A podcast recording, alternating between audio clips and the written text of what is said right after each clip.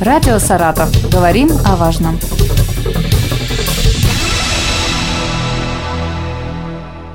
Здравствуйте, у микрофона Артем Столяров. Сегодня о безопасности в межсезонье поговорим с начальником областного управления обеспечения безопасности жизнедеятельности населения Юрием Юриным. Здравствуйте. Добрый день. С 25 ноября у нас закрыта навигация маломерных судов. Происходит ежегодно. Чем оно обусловлено?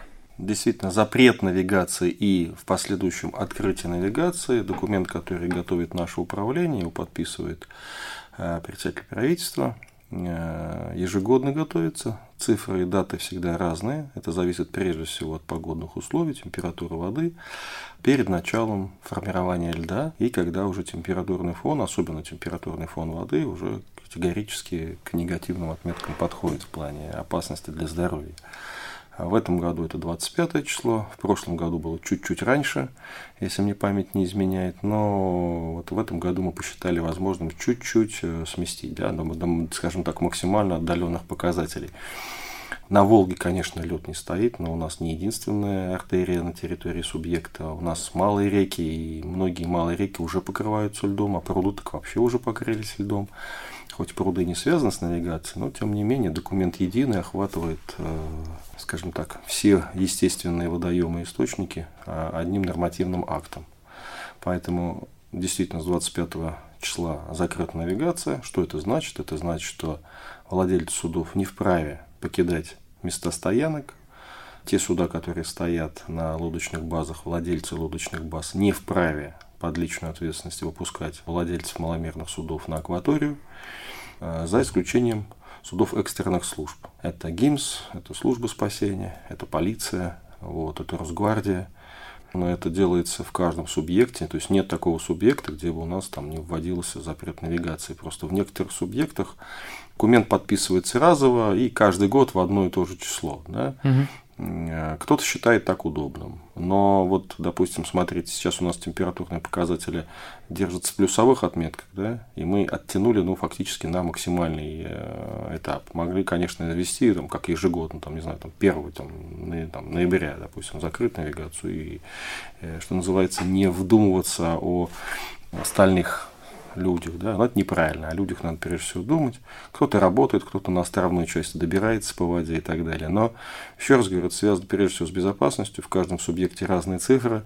Холодная вода – это не то же самое, что и теплая вода летом. Активно может развиваться гипотермия, переохлаждение функций организма. Активно у нас э, напитывает э, зимняя одежда воду, человеку очень тяжело неподготовленным, да и подготовленным очень тяжело находиться на поверхности воды, поэтому несчастные случаи, скажем так, кратно опасность их возрастает. Какие меры воздействия могут применяться к нарушителям? Ну, здесь ничего нового. Первое – это побуждение убеждения. Для этого мы с вами вот здесь сейчас об этом говорим. Для этого мы нисколько не смущаясь, активно взаимодействуем со СМИ в части передачи своевременной информации о происшествиях. Это нужно прежде всего для того, чтобы, может быть, кто-то, прочитав или увидев какую-то фотографию, задумается о том, что стоит ли его увлечение в этот период э, риска жизни и здоровья, да, потому что каждый из такой сейчас небольшой философский опус скажу, да, каждый из погибших абсолютно был уверен, что с ним тоже точно ничего не случится. И рассказать о том, что с ними случилось, они уже не могут по причине нахождения совсем других местах, наверное. Поэтому это побуждение, это наказание, да, в виде штрафов, которые у нас э, установлены в 104-м ЗСО значит, Саратовской области. Штрафы разные. Это у нас штрафные санкции, в том числе за управление маломерными судами. Вот. Э, и у нас есть как бы условно две структуры, которые у нас могут штрафовать ГИМС и административные комиссии муниципальных образований. Да, мало кто знает.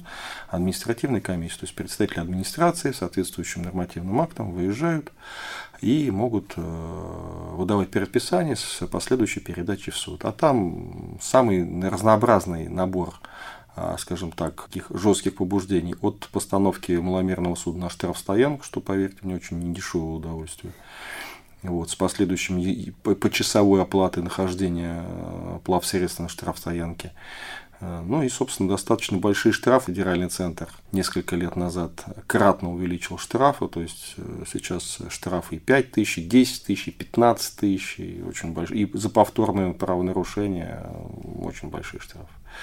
Ну и, наконец-таки, просто надеемся на здравый смысл. Еще раз говорю, попав в холодную воду, все сложно, не как лето, все сложно. Голова не так четко соображает от холода, шок, холод, э, тяжелая одежда, напитанная водой, а если еще и фрагменты льда уже идут, да, которые не успели еще в единую корку сформироваться, то тут вообще очень сложно.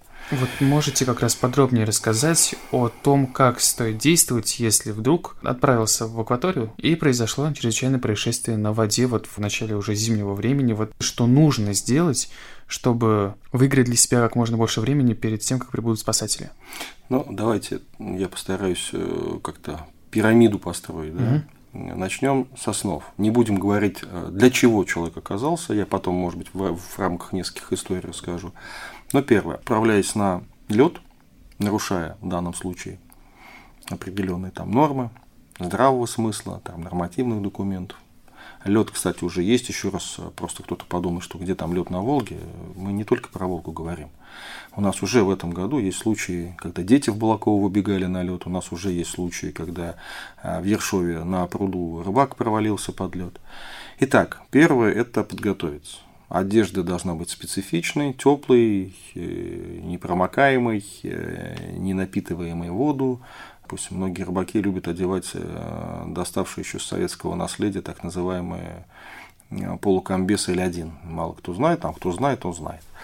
Так вот, э, выше грудного пояса, когда вода попадает, заливается порядка, не знаю, там 50 литров воды. Ну, я не знаю, надо каким быть тренированным атлетом для того, чтобы с, такой, с таким количеством воды всплыть потом. Да? То есть, это, как, это хуже якоря. Это как, не знаю, там, забетонированные ноги, как в кино показывают, да, итальянская мафия.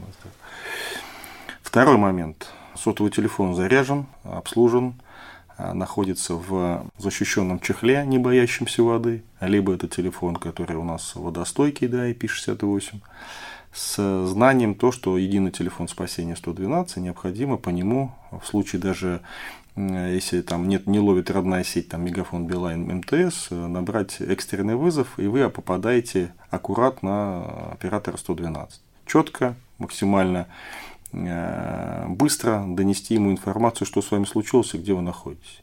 Потому что чем больше вы будете спорить, чем больше вы будете уверены, что у вас там спутник уж точно засек, а вместо того, чтобы просто сказать, где вы находитесь, вот, э, тем быстрее приедет к вам помощь. Третье. Не ходите один. Два-три пара э, на большом расстоянии. Знаете, когда рыбаки дружной гурбой идут фактически как вот на проспекте, нагрузка на лед в этом месте резко возрастает, а вообще техника безопасности перемещения по льду – это а, в шахматном порядке на удалении не менее 10 метров. Да? То есть, э, не след в след. Хотя э, логика и то в том, чтобы идти вслед след тоже есть. Лед же выдержал за человеком, значит и выдержит второго. Третий аспект. Ночь. Нечего ночью делать такое время. Ни на воде, ни на лодке, ни на льду тем более. Для родителей точно знать, где находятся ваши дети. Балакова-Вольска в этом плане просто, ну, какой-то, я не знаю, народная забава у подростков э, выбегать на лед. Э, в прошлом году, в позапрошлом, до ну, года не было, чтобы мы э, не снимали подростков от 10 до 15 лет катающимся на льдинах. Вот в Саратове такого не бывает, в Энгельсе такого не бывает, в Вольск Балакову я не знаю почему. Мы все необходимые рекомендации а муниципалитетам мы, к сожалению, можем только рекомендовать, а не хозяева на своей земле. Дали и в жестком формате, и в мягком формате, в любом формате. Ну, что называется, будем работать дальше. Так вот, э, поработать с родителем, своими детьми, знать, где они находятся, и объяснить, что ну так точно делать не нужно. Ну и последнее, если уже действительно оказались на льду, шли какое-то время, лед провалился под вами, надо всегда помнить о том, что выбираться надо в ту сторону, откуда вы пришли. Если вы оттуда пришли и вас там лед выдержал, значит, скажем так, шанс на то, что там лед выдержит, когда вы будете выползать и накатываться в обратную сторону, весьма велика. Дальше активно звать на помощь, не стесняться, знаете, у многих мужчин, что это, я буду кричать, звать на помощь. Да нет, надо звать на помощь, привлечь внимание, чтобы максимально быстро вызвали экстренные службы, они прибыли. Ну, собственно, не выходить на лед. Финальная часть пирамиды. В случае возникновения чрезвычайной ситуации, как быстро оказывается помощь пострадавшему? Все зависит от того, где это произошло. Вы знаете, как часто очень бывает, вот э, до того, как перейти в правительство работать, я 15 лет работал просто спасателем, и 5 лет возглавлял региональную службу спасения. А поэтому мне как бы все вот эти позиции, они мне понятны и известны. Три часа ночи, звонок э, женщины. Найдите моего мужа, уехал на рыбалку, так навигация закрыта. Ну, уехал на рыбалку, на резиновой лодке. А где? На Волгу. Подождите, выше по течению, ниже по течению, в Марсе, где в Балаково, не знаю. Ну, как мы его найдем? Сотовый телефон выключен. Без э, санкций суда запеленговать номер телефона, даже включенный, нельзя. Даже полиция не может это сделать. И по этому поводу постоянно идут э, обсуждения и выносятся предложения в Госдуму, что как бы это нужно делать. Да?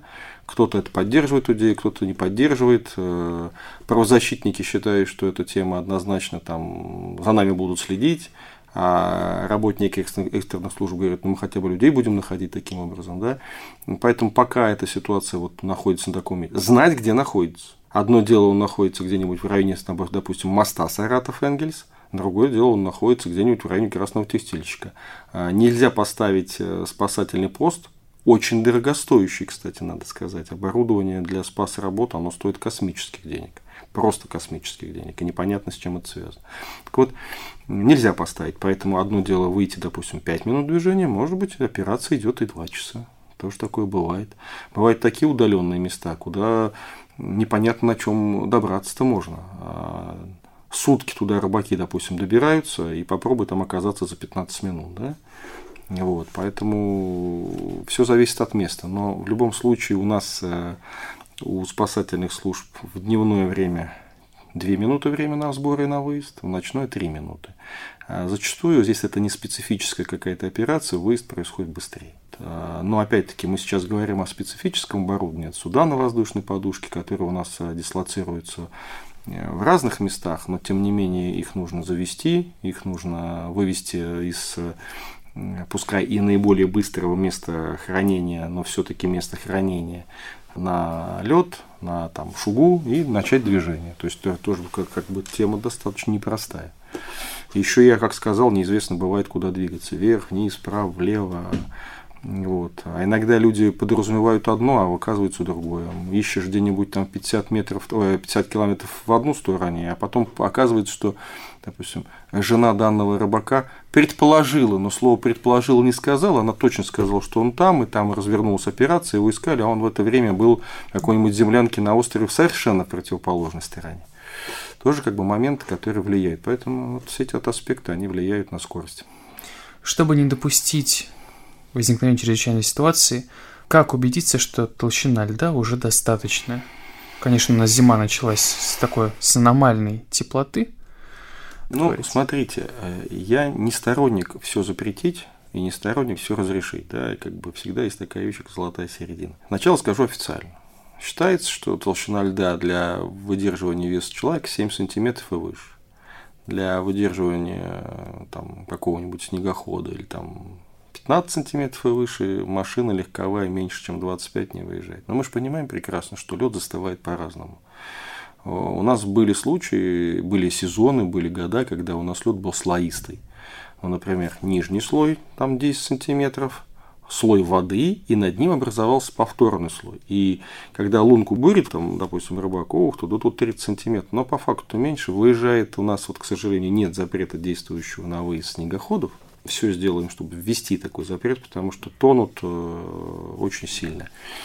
Но опять-таки федеральным центром работаем в этом направлении. Пока он движется, может быть, еще и безопасно, если он в майну не залетел, но он тут остановился, провалился и ушел под воду.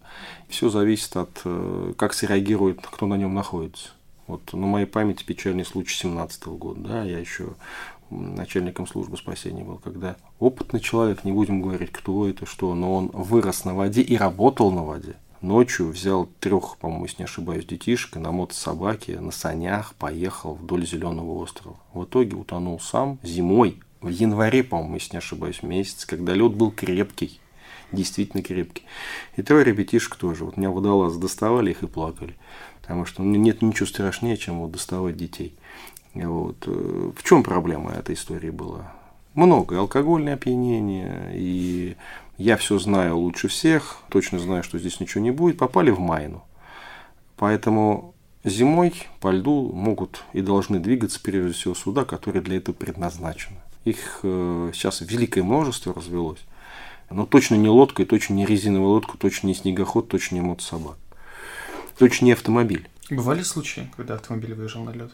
Конечно, и проваливались. Я за свою карьеру ну, автомобили 10 из-под воды достал. И с погибшими тоже. Если человек сам провалился под лед, это одно дело. А если человек провалился в технике, в этом автомобиле, это уже есть какие-то рекомендации, как действовать в этом случае? Ну, Выбираться из автомобиля как можно быстрее. Знаете, иногда современные технологии, вернее, почти всегда работают во благо, а иногда нет. Есть там блокировки автомобилей, человек в экстренной ситуации может не найти там сразу кнопку, какая там разблокирует. Как только вода поднялась чуть выше борта двери, а, да, открыть дверь э, фактически невозможно. Да? Опытные люди, кто выживальщики и спасатели, знают, что для этого нужно, чтобы автомобиль полностью погрузился под воду, только потом открывать дверь. А хватит у человека физухи после этого зимой в холодной воде выплыть? Не знаю. Не уверен. Люди очень разные. Поэтому нечего ездить на автомобиле. Да, есть так называемые переезды, да, там ледовые дороги, да. Но точно я бы в Саратове этим не занимался. Потому что в Энгельсе очень часто сотрудники ГИМС, сотрудники администрации, спасатели устраивают рейды. Слушайте, выезжают. А еще на льду на, на Волге у нас очень часто вот Саратов, Самара очень подвержены этой теме, образуются так называемые торосы. Это когда лед встает, он еще движется, ломается, они вот на ребро могут вставать, там высота торосов, ну, абсолютный рекорд, который я видел, более двух метров. Стоят такие вот льдины, это в основном вот в районе вот, там, Красного текстильщика и так далее. То есть э, ни на чем в них не, не поешь, и человек там влетает в них на полную скорость вот, допустим, на том же снегоходе, ночью, потому что видимость нулевая. Нечего делать на льду, на технике, не предназначенной для движения. У нас э, есть, еще раз говорю, огромное количество, великое множество сейчас разных производителей, которые, да, она дорогая, но, собственно, извините, если жизнь дороже. К сожалению, водоемы являются не единственным местом опасности для человека. Любое происшествие может произойти также и в пределах города при определенных ситуациях. В связи с резким похолоданием на дорогах, как на тротуарах, образовалась наледь. Угу. И как обстоит дело с обеспечением безопасности проезда по дорогам в области зимой? Ну, еще раз мы должны понимать о том, что снежные заносы, гололед возникает везде. И в благополучных странах, и в неблагополучных странах, во всех странах, да. В данном случае я считаю, что мы находимся в плюсовых отметках. Да? Как это ни странно прозвучит, потому что смотришь, иногда какие там аварии за рубежом бывают, а мама не горюй. Например, мало кто знает, но у нас, допустим, не запрещено, вернее, не то, что не запрещено, а активно требуется наличие шипованной резины. А во многих э, европейских странах она запрещена к эксплуатации, потому что она дорогу портит. И там такие аварии бывают. Поэтому в данном случае мы ну, плюсовых отметках находимся. Но, тем не менее, снежный занос случается на федеральных участках трассы, и в Саратове, и в Энгельсе. И гололед у нас тоже возникает. И из-за этого бывают аварии, и люди не успевают вовремя переобуться, и люди не успевают вовремя перестроиться. Да? Одно дело летом на тормоза жать, другое дело зимой. Все совсем всем по-разному. Машина, автомобиль ведет себя по-разному. Люди на самом-то деле не, не очень э, умеют пользоваться в большинстве случаев своими транспортными средствами, не проходят соответствующих занятий и так далее, и думают, что они вот точно гонщики э, номер один на территории Саратова как минимум. Это все приводит к печальным последствиям. А, дороги заносят, страдает у нас и граница Волгоградской области, постоянно мы туда выезжаем. Самые большие снежные заносы я видел, когда дорожные знаки были на полметра ниже снега у нас здесь в Саратовской области. То есть идешь, идешь, копаешь, споткнулся дорожный знак. А он высотой-то сколько там, 3 метра без малого. Вот. Бывали такие случаи. Выезжая на, на автомобиле, нужно помнить о том, что не допускается движение меньше, чем полбака. Ну, в смысле, это не, не нарушение закона, это здравый смысл. Полбака, да, то есть, если вы какую-то пробку попали или еще какую-то ситуацию, вы должны в тепле, в тепле сидеть, да. Конечно же, опытные авто, автолюбители, автомобилисты, они перед началом зимнего сезона автомобиль часто проверяют свечи, там, как он работает исправно, а тем более отправляясь в какое-нибудь дальнее путешествие. В обязательном порядке необходимы теплые вещи с собой, да, одеяло, пледы там, и так далее. А в обязательном порядке заряжены телефоны, в обязательном порядке э, точное понимание, где вы находитесь в любой отрезок времени. Нет задачи, прежде всего, вот, водителя, да, а не пассажира, понятно. Если есть наличие хронических заболеваний у вас или у пассажиров, это наличие медикаментов, которые позволят вам продержаться до прибытия скорой помощи, или там, ну не скорой, а помощи, да, вот. А это помните о том, что если вы перемещаетесь на легковом автомобиле, то он точно не внедорожник, вот. А, потому что а, зимой очень часто случаются вызовы, когда обращаюсь к спасателям. Мы вот тут на Volkswagen Polo в середине поля вот заехали. Что вы там делаете? Как вы туда заехали? Для чего вы туда заехали? Вот. Сокращали дорогу, ну вот непонятно. Помните о том, что как бы помощь придет, но не всегда ту, которую вы ждете.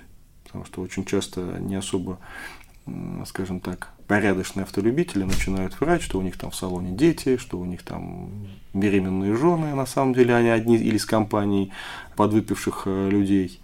И никто не будет заниматься эвакуацией транспортного средства.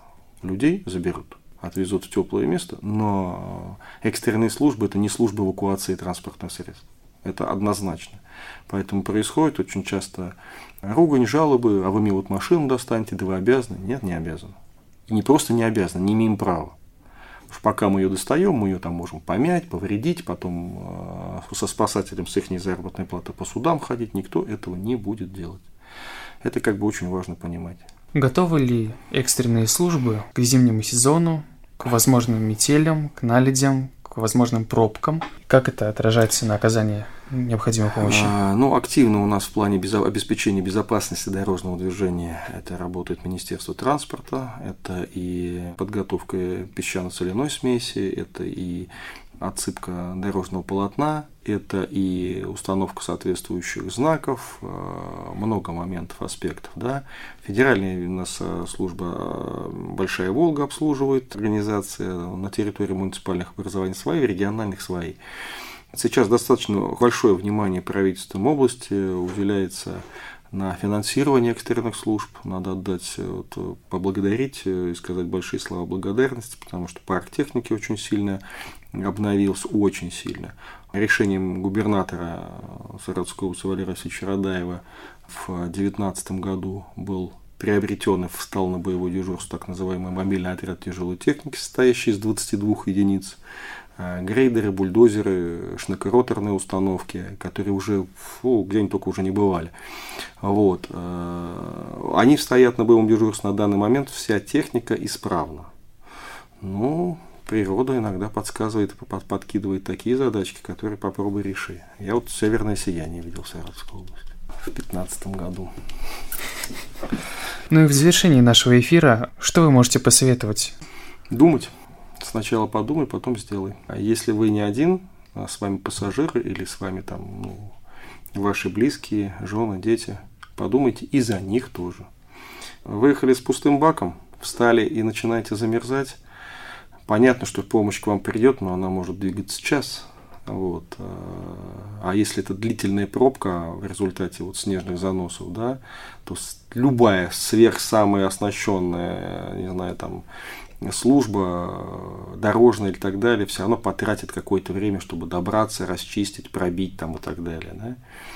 Вы должны быть э, уверены, что у вас хватит э, возможностей продержаться до прибытия помощи. Час, два и так далее. Я все для этого сказал. Топливо, пледы, лекарства, может быть какая-то еда. Вот. Воздержаться от выхода на тонкий лед. Навигация закрыта, нечего делать на воде. У нас есть не очень, на мой взгляд, добросовестные бизнес, так скажем, да, которые начинают э, обращаться с просьбой в индивидуальном порядке разрешить их работникам перемещаться на воде на обычных летних э, судах. Казанка, Прогресс, так, ну, потому что сторож точно должен охранять эту турбазу. Да? Слушайте, владелец турбазы пускай покупает специальное судно, и обеспечивать доставку, или там заключать договор со специальным судном, это дешевле, да, и, и думает о, прежде всего о безопасности, а не о том, что ему надо на казанке, у которой толщина дни 4 мм, и она пробьется льдом, даже не остановится лед, а опускать его движение. Надо думать, а потом делать. Это как бы всегда полезно. Ну а я напомню, что сегодня о безопасности в межсезонье мы говорили с начальником областного управления обеспечения безопасности жизнедеятельности населения Юрием Юриным. Большое спасибо. Радио «Саратов». Говорим о важном.